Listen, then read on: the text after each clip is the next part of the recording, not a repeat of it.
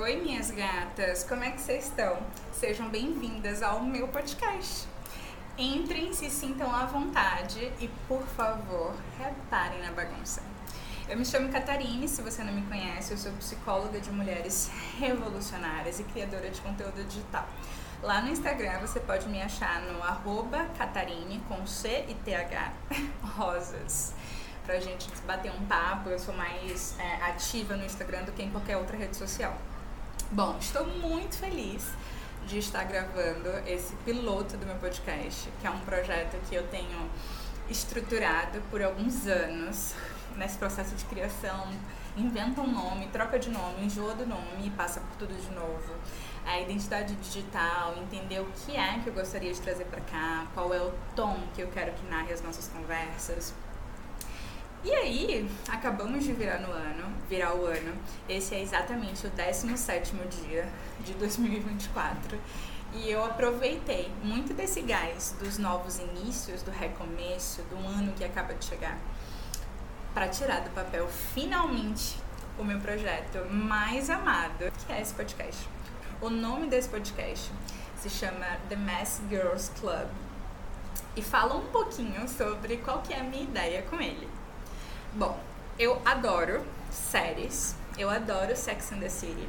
E num certo dia eu estava assistindo, uh, não vou me lembrar qual que era a, a temporada, muito menos o episódio, mas eu estava assistindo um episódio que Carrie estava escrevendo um texto lá na coluna dela que falava sobre os 20 e poucos anos essa fase que a gente vive um turbilhão de coisas, a gente constrói muito de quem a gente é aos 20 e poucos anos. E eu me senti convidada a pensar sobre as minhas próprias vivências nessa fase doida que a gente vive, totalmente incerta, em muitos momentos imprevisível e quase sempre bagunçada, que é essa, essa década importantíssima na nossa vida. Aí eu pensei, bom, eu acho que eu quero fazer isso também, Carrie.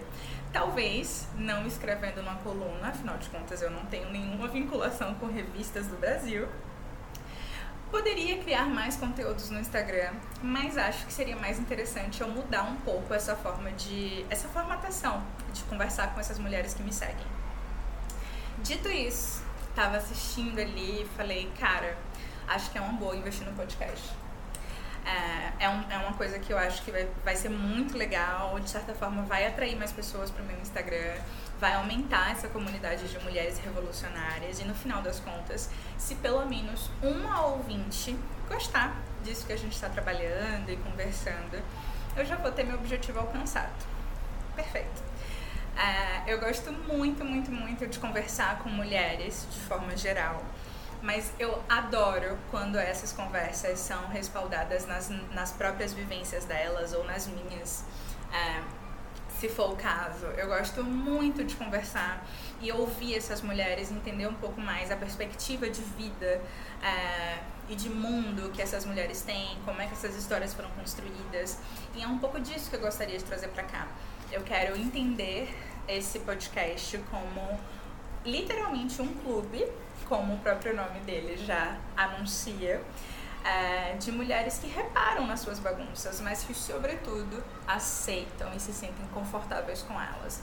Ou, no mínimo, vamos lá, desafiadas a arrumarem, a darem um jeito nas suas questões mais bagunçadas. É um podcast, inclusive, que eu vou fazer sozinha. Não é um formato que eu vou trazer convidados para cá. Eu acho que nesse momento da minha vida faz um pouco mais de sentido bater esse papo somente eu, você, você e eu que tá aí me ouvindo. É, e, e, aí justamente eu acho que pensar nesse formato traz um pouco mais de intimidade. Eu gosto muito de ouvir podcasts que tem a apresentadora principal, a Lu Marcela Ceribelli, e convidadas várias. Eu, inclusive, já fui convidada no Óbvios, inclusive, no Bom Dia Óbvios, mais de uma vez, e foram experiências muito gostosas de ter participado. Mas eu sinto que é mais confortável em diversos, é, em diversos sentidos, desculpa, essa, esse lance de ser um papo mais íntimo, eu e você, como se fosse uma conversa descontraída, sem muito roteiro, sabe? Como se fosse um daqueles momentos que a gente está dividindo uma canga na praia com a nossa melhor amiga. As conversas ali não seguem uma estrutura formal, muito pelo contrário, as coisas acontecem porque sim.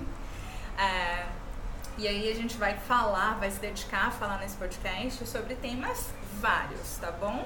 Muito dessa coisa da vivência, de ser uma mulher adulta, a gente vai bater um papo sobre adolescência, a gente vai conversar sobre a década importantíssima no qual eu acabei de me referir, que é essa coisa dos vinte e tantos ou vinte e poucos anos, todas as incertezas, as impermanências, as inseguranças, como é um podcast muito dedicado e criado para mulheres, eu também gosto muito dessa ideia da gente conversar sobre autoestima, sobre relacionamentos, sobre profissão e carreira, que é uma temática super interessante para a gente bater um papo também, conversar de repente sobre é, finanças e tudo mais o que vier.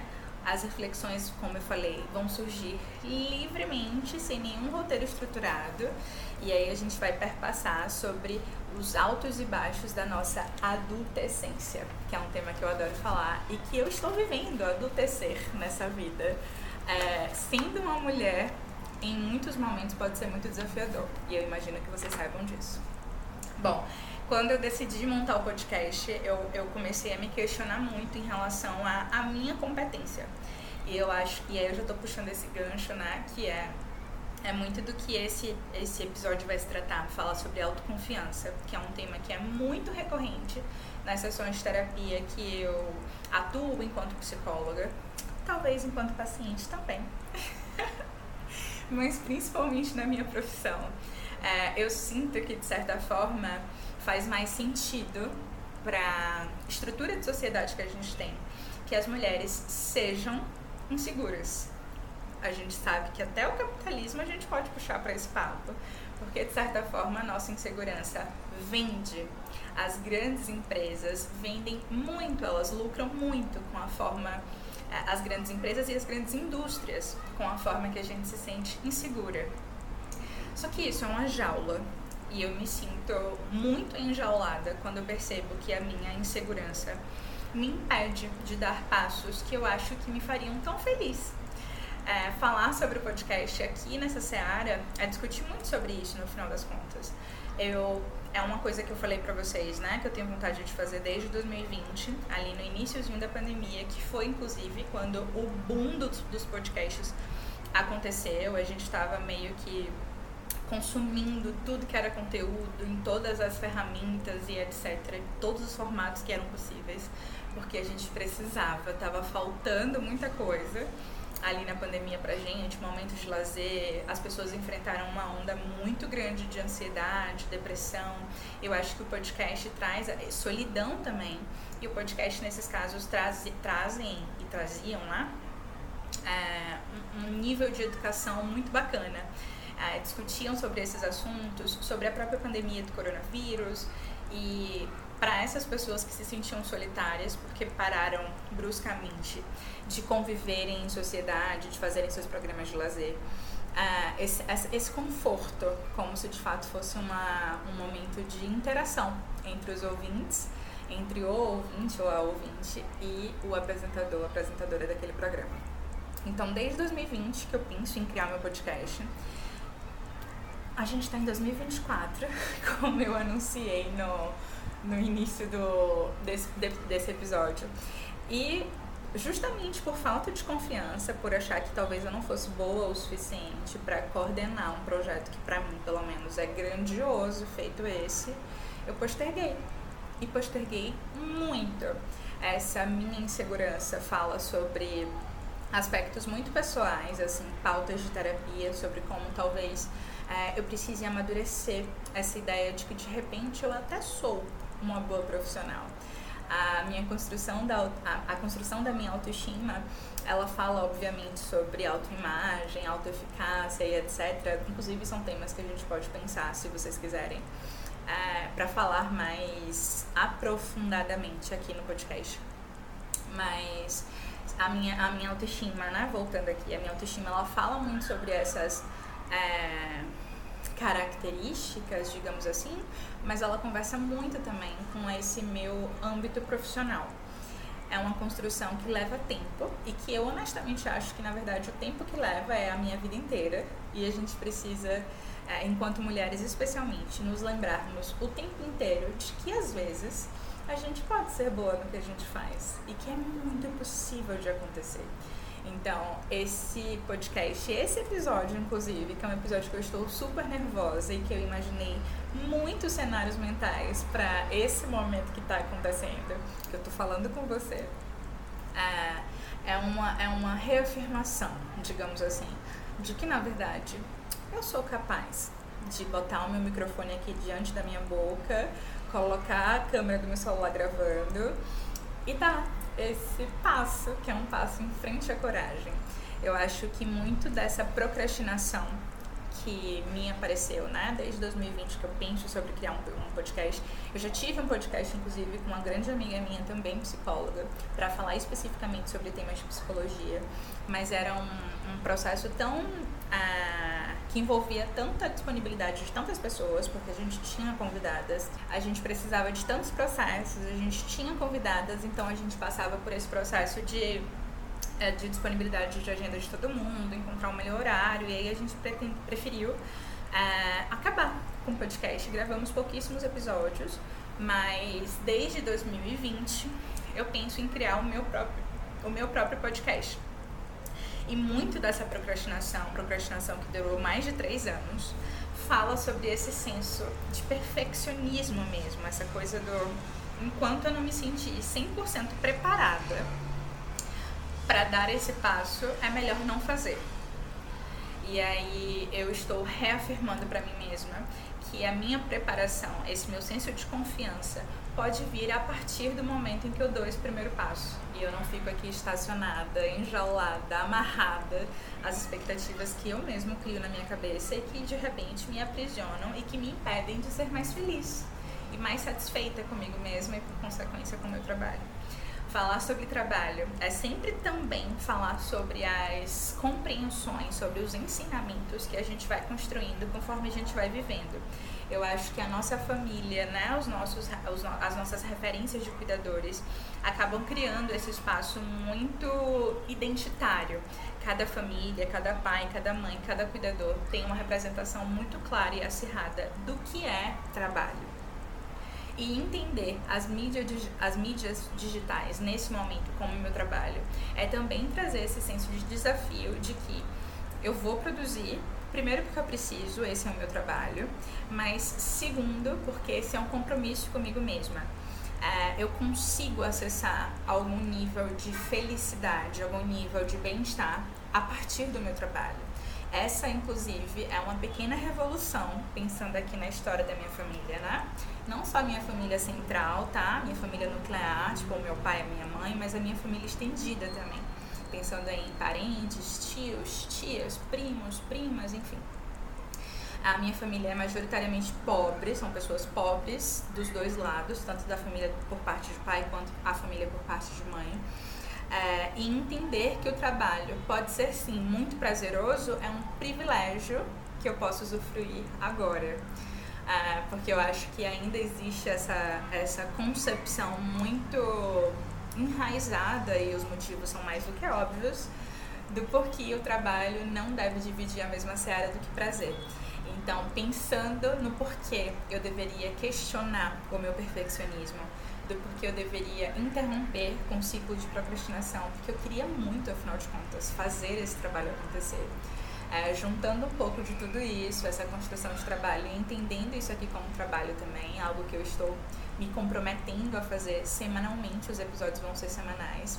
Vou pensar no melhor dia, mas acredito que vão ser todas as quartas pela manhã. É, mas a gente vai alinhando isso lá no meu Instagram, vocês vão ter acesso a esse, a esse tipo de informação, por exemplo, tá? Mas juntando tudo isso, eu estou aqui hoje, super corajosa, eu mereço esse reconhecimento nesse momento. Uh, e me abrindo para você, me abrindo para vocês, se tiver mais de uma pessoa aí me ouvindo, para que a gente desfrute desse espaço, que eu realmente gostaria de que parecesse um clube, um clube das garotas bagunçadas. É, Gossip Girl e, e, até a própria Sex and the City, principalmente Friends, tem um grande papel. Eles são muito responsáveis por, por eu gostar de americanizar as palavras e os títulos. Mas o nosso Clube das Garotas Bagunçadas, ou o nosso Messy Girls Club, nasce dessa intenção de eu reafirmar para mim mesma que o trabalho pode ser muito divertido, eu posso alcançar muita alegria e muita felicidade, esse nível de satisfação pessoal é, com algo que não necessariamente tem o, o rótulo e o peso e o estigma do trabalho. Eu posso encorajar outras mulheres a fazerem os mesmo, o mesmo ou fazerem tantas outras coisas. Eu acho que esse é, é seria um sonho muito maior do que eu, poder, que, que eu posso no momento imaginar. É, e principalmente aumentar ainda mais essa sensação de rede essa sensação de roda. Eu acho que conversas entre mulheres pode ser muito transformador. Todas as mulheres, assim, né, no cenário perfeito, saem ganhando quando se abrem umas com as outras e quando aprendem umas com as outras. Eu acho que é muito mais confortável conversar com mulheres, porque tecnicamente estamos todas partindo do, da mesma vivência, ou de vivências minimamente parecidas. E juntar essas, essas singularidades num grupo, num clube, é algo que me encanta, que me faz, me fez sonhar durante todos esses, esses anos e esses meses e realizar isso hoje é algo que me deixa, que me faz muito, muito, muito alegre, de coração. É, falando sobre, sobre perfeccionismo e falando sobre a procrastinação que existe por trás disso, é, me lembra que inclusive o meu primeiro, a minha primeira, meu primeiro contato com podcast enquanto participante, né, foi um episódio que eu gravei para Óbvios lá em 2021, que a gente falava sobre procrastinação e perfeccionismo. Há muito tempo, assim, eu escuto e provavelmente você também falar sobre como procrastinação é uma questão na vida de muitas pessoas. Eu sou psicóloga e muito da minha, das minhas colocações aqui vão partir com base nessa, é, nesse embasamento teórico mesmo, porque parte da minha bagagem é minha, é de minha vivência, e eu quero trazer mais disso para cá, inclusive, do que o meu lado psi, mas muito de quem eu sou é quem eu sou enquanto psicóloga, então isso também vai surgindo aqui naturalmente. É, nas minhas sessões, essa era uma demanda que era muito, muito frequente, e aí eu comecei a pensar acho que eu preciso estudar mais sobre isso, hein? Porque é tão comum. A gente tem aqui né, uma gama de técnicas que a gente pode fazer, mas qual que seria a origem da procrastinação, por exemplo? E aí eu botei a minha bunda na cadeira e falei, vamos estudar, minha gata. E aí entendi que, enfim, as causas são várias, desde as que são referentes a transtornos mentais, como por exemplo TDAH, ansiedade, a própria depressão, são transtornos que acabam, né, por consequência dos seus sintomas, é, proporcionando uma experiência procrastinadora para nossa vida, mas existem, existem outros motivos, né? Existem outras, outras searas, digamos assim, que justificam essa procrastinação. E parte do que eu encontrei de mais interessante na internet é essa vertente comportamental, que não fala necessariamente sobre a nossa cognição, a nossa saúde emocional, os nossos transtornos mentais, mas sobre os porquês comportamentais a gente age de certa forma e essa forma é, portanto, uma forma procrastinadora. O que eu encontrei de mais interessante era justamente isso, a ideia de que a procrastinação em muitos momentos surgia porque ela vinha dessa sensação de não confiança, de falta de confiança em você mesma.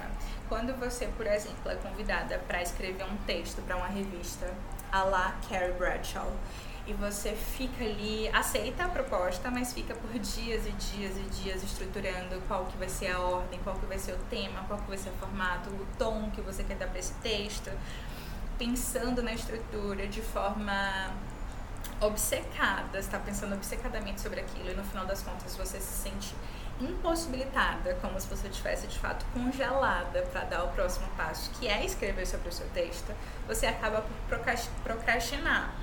Se a gente desce um pouquinho mais a fundo e sai dessa pontinha do iceberg, é possível que essa mulher, ou este homem, mas essa mulher eu acho que é um pouco mais interessante, essa mulher, essa escritora, esteja se sentindo muito insegura. E o, o, o perfeccionismo, essa ideia de ou vai ser perfeito ou não vai ser, é justamente a força motriz, é a gasolina que reforça e que dá vida a esse movimento congelante, paralisante e até auto-sabotador, se a gente quiser colocar uma perspectiva mais, é, é, enfim, terapeutizada, digamos assim. Então eu penso que quando a gente entende que existe uma procrastinação muito grande no fazer, na execução dos nossos desejos e nas nossas metas, claro que é sempre muito importante a gente investigar a origem e essa investigação eu falo uma perspectiva mais profissional mesmo, de repente procurar um serviço de psicologia, um serviço de psiquiatria, se consultar com profissionais é, capacitados que têm um lado técnico né, acrescentarem na sua avaliação. Mas também é importante que você, senhora, faça com você mesma essa autoanálise para entender se essa procrastinação, na verdade, não é você morrendo de medo de ser imperfeita, portanto, absolutamente real. Dito tudo isso, esse primeiro episódio, que é um episódio que eu estou morrendo de curiosidade, mas assumindo a minha humanidade, eu também estou morrendo de medo de ouvir e odiar é um rompimento. Eu estou cortando ciclos e renunciando ao meu perfeccionismo. Eu acho que, inclusive, enquanto eu estiver ouvindo ele, antes de fazer a aprovação, eu vou querer desistir e apagar e falar: Meu Deus, por que, que você fez isso? É óbvio que isso não vai dar certo. Por que, que você confiou tanto em você, Catarine? Talvez isso aconteça, eu já sei, eu me conheço o suficiente para conseguir prever esse tipo de pensamento, mas vocês estão de provas aqui, são as minhas cúmplices, que eu vou fazer o possível para continuar corajosa e divulgar esse episódio, porque ele é de fato um grande sinônimo de rompimento com essa característica que eu detesto, mas que eu assumo que em muitos momentos ela é bem prevalente em mim, ela é bem aparecida, digamos assim. Ela gosta de aparecer e fazer presença é, que eu chamo de procrastinação. Eu, eu quero ser menos perfeccionista com esse episódio. Eu espero que vocês gostem muito ou que vocês gostem o suficiente para fazerem parte do nosso clube. Estão todas muito convidadas. Gostaria de desejar um beijo e até o nosso próximo episódio.